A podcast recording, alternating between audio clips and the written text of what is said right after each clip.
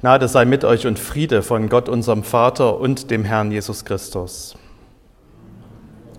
Ich lese aus dem ersten Buch der Könige im Kapitel 3 den Abschnitt, der heute Grundlage für die Predigt ist. In Gibeon erschien der Herr Salomo nachts im Traum. Gott sagte ihm, was immer du bittest, will ich dir geben.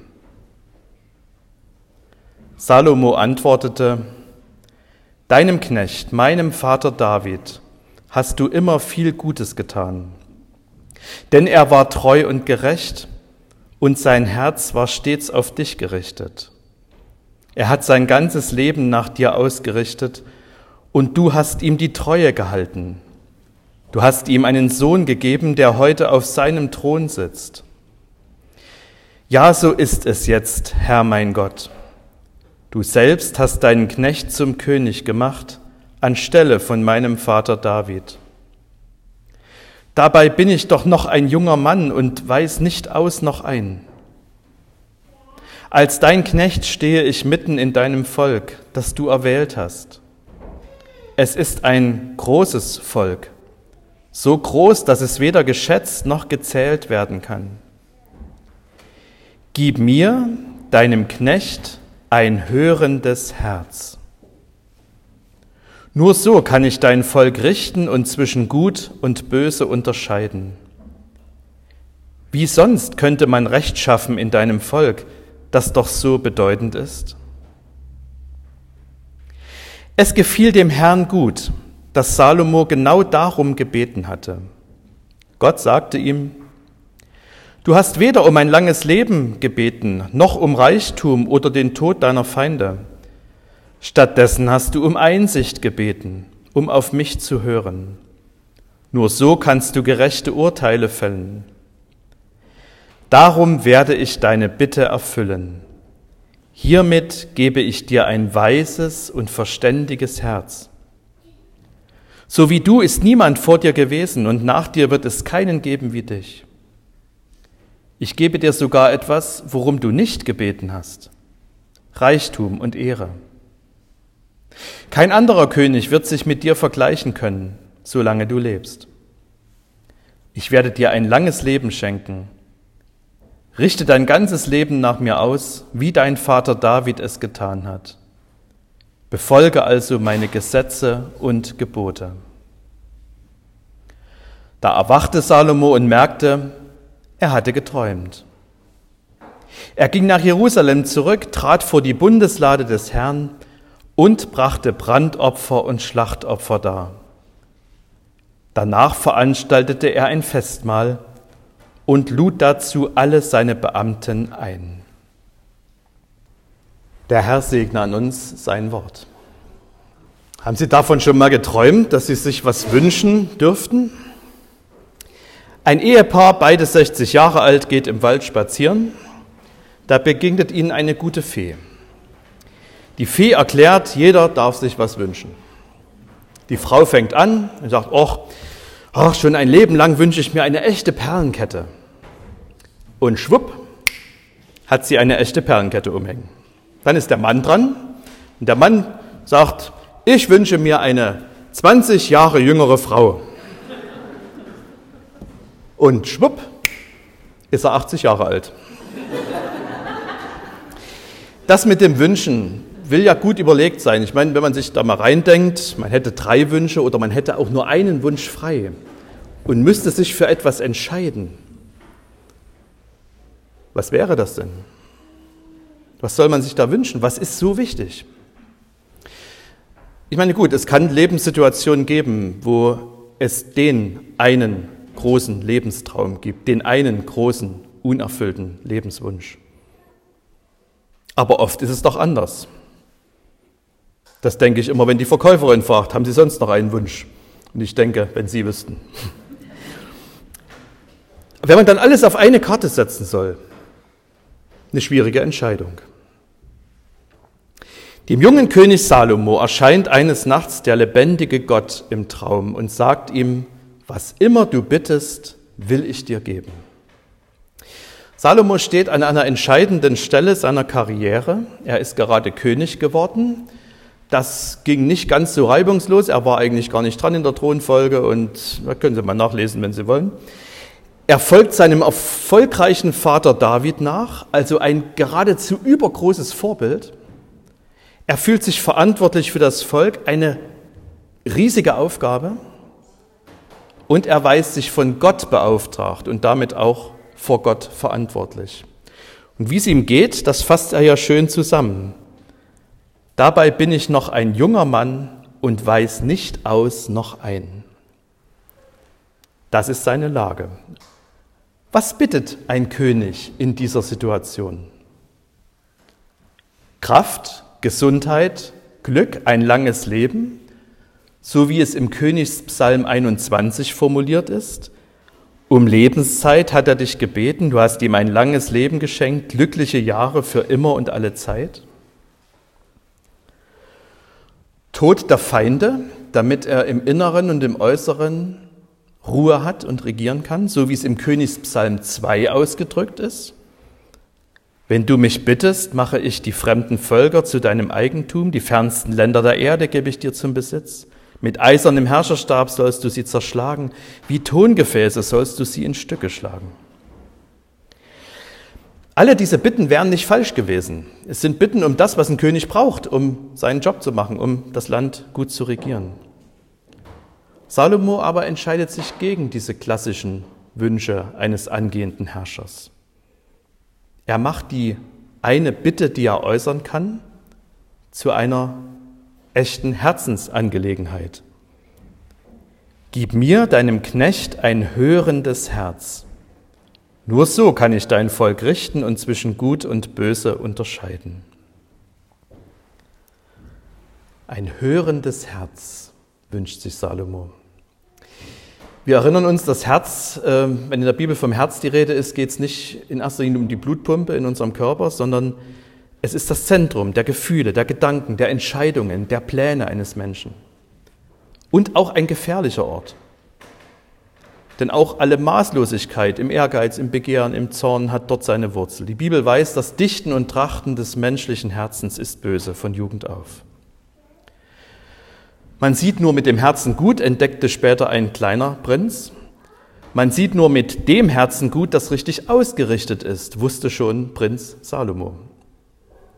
Und deshalb bittet er um dieses hörende Herz. Ein Herz, das auf Gottes Weisungen und Verheißungen hört und dadurch in der Lage ist, zwischen Gut und Böse zu unterscheiden. Eine riskante Bitte, denn die hat es schon mal in der Bibel gegeben. Auch Adam und Eva wollten zwischen Gut und Böse unterscheiden können. Und als sie dann vom Baum der Erkenntnis von Gut und Böse aßen, ging das Paradies verloren. Auch Salomo hat diesen Wunsch. Der Unterschied ist, er erschleicht sich diese Fähigkeit nicht wie Adam und Eva, er bittet Gott darum. Und da lesen wir nun, dass Gott diese Bitte gefällt. Gott gefällt diese Bitte und er erfüllt sie. Hiermit gebe ich dir ein weises und verständiges Herz.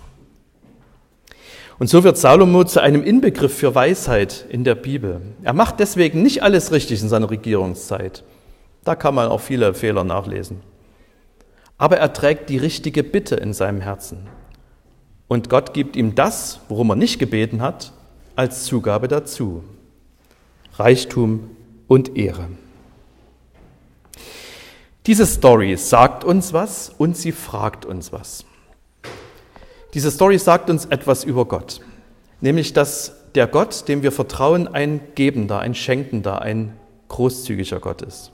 Allerdings auch ein Gott, der gebeten sein will. Was immer du bittest, will ich dir geben.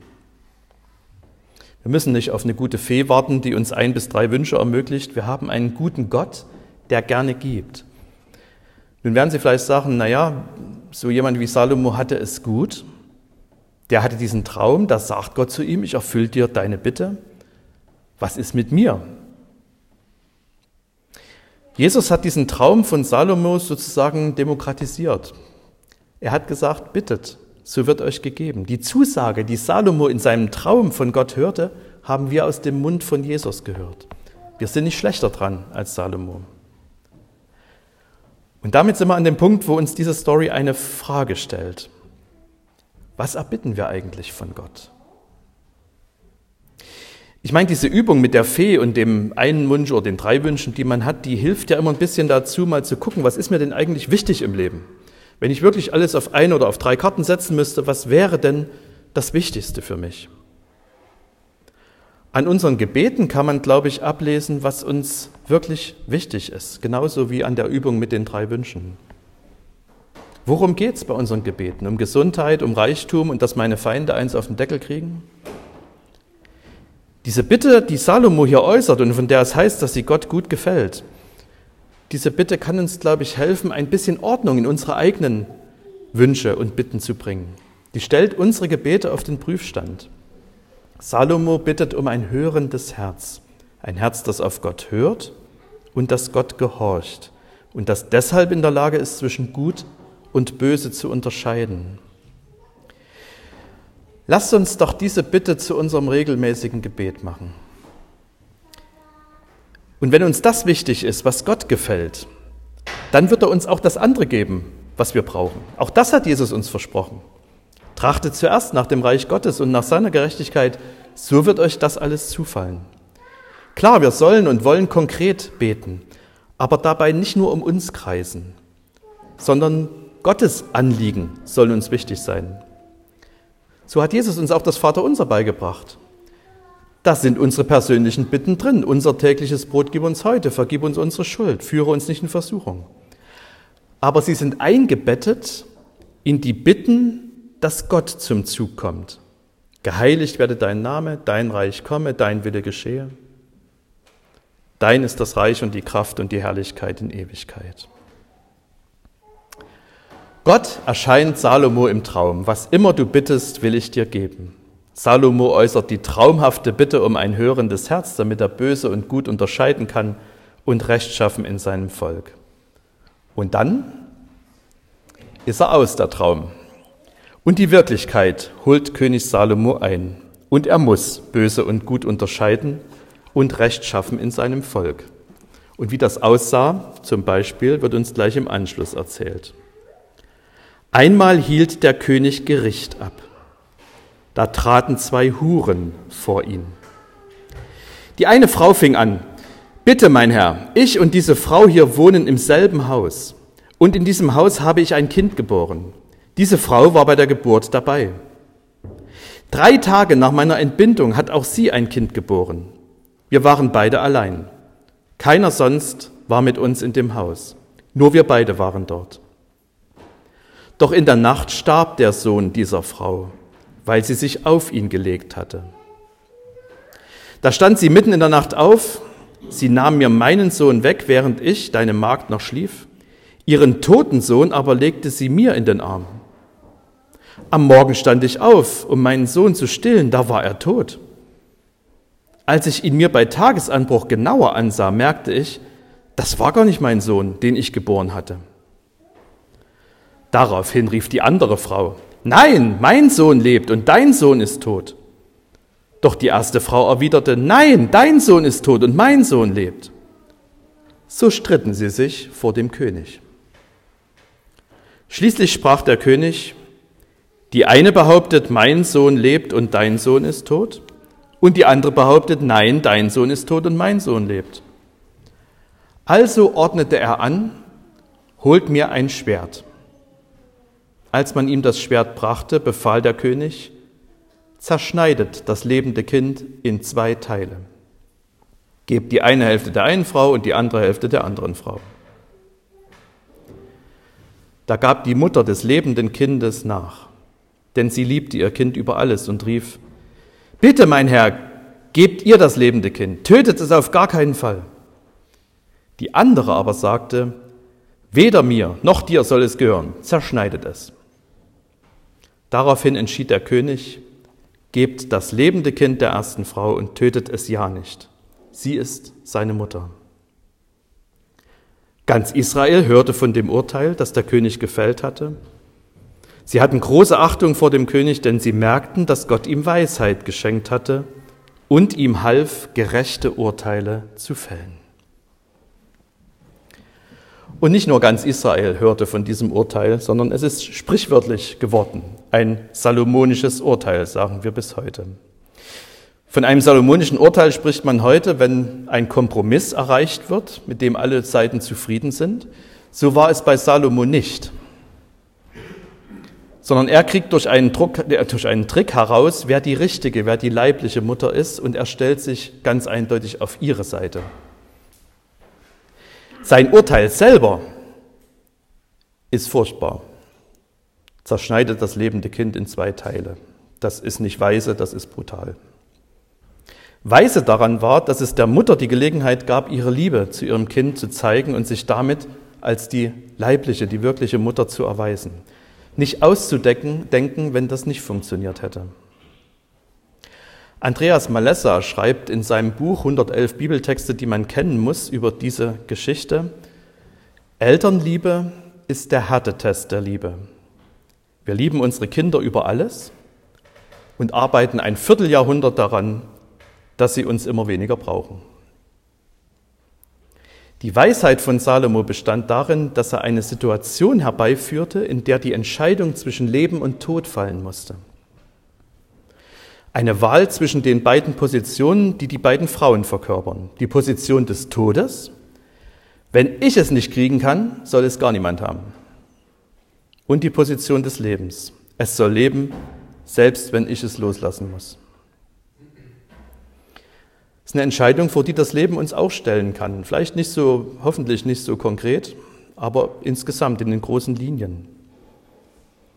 Das ist eine Entscheidung, vor die das Leben uns auch als Gemeinden stellen kann. Zum Beispiel in der Art und Weise, wie wir über andere Kirchen und Gemeinden denken. Wenn unsere Gemeinde schon nicht wächst, dann sollen wenigstens auch die anderen Gemeinden in der Stadt nicht wachsen.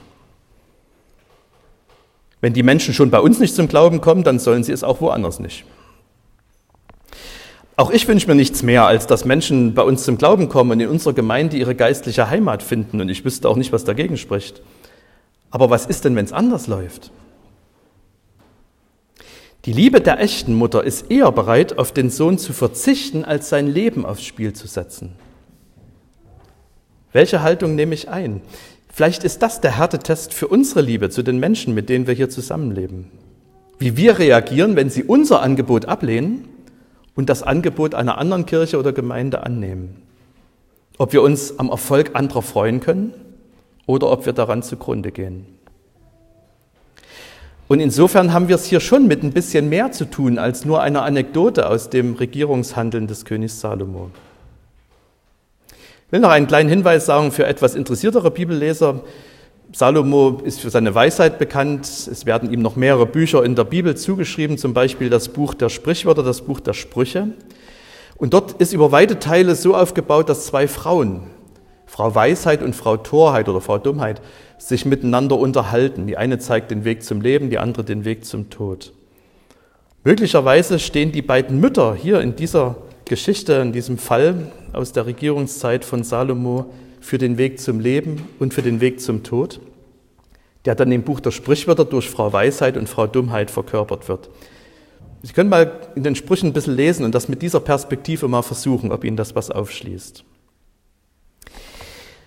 Was immer du bittest, will ich dir geben. Eine gute Fee wird uns wahrscheinlich nie erscheinen, um uns einen Wunsch zu erfüllen, aber der gute Gott sagt uns, bittet, so wird euch gegeben. Und wir wissen nun auch, über welche Bitte er sich freut über die Bitte um ein hörendes Herz. Und dann ist kein Schwupp und wir haben es ein für alle Mal. Ich bin klein, mein Herz macht rein, soll niemand drin wohnen als Jesus allein. Auch wenn Jesus im Herzen wohnt, ist es keine Garantie dafür, dass ich in jeder Entscheidungssituation wirklich auf ihn höre. Und deshalb brauchen wir diese Bitte um ein hörendes Herz immer wieder. Und wir sollten sie ab heute immer zu unserer ersten Bitte machen, wenn wir beten. Für uns selbst, auch wenn wir für die Mitglieder unseres Kirchenvorstandes beten oder des Kirchenbezirksvorstandes oder der Kirchenleitung in Dresden. Und natürlich auch, wenn wir für alle beten, die uns politisch regieren. Und der Friede Gottes, der höher ist als alle Vernunft, wird eure Herzen und Sinne in Christus Jesus bewahren.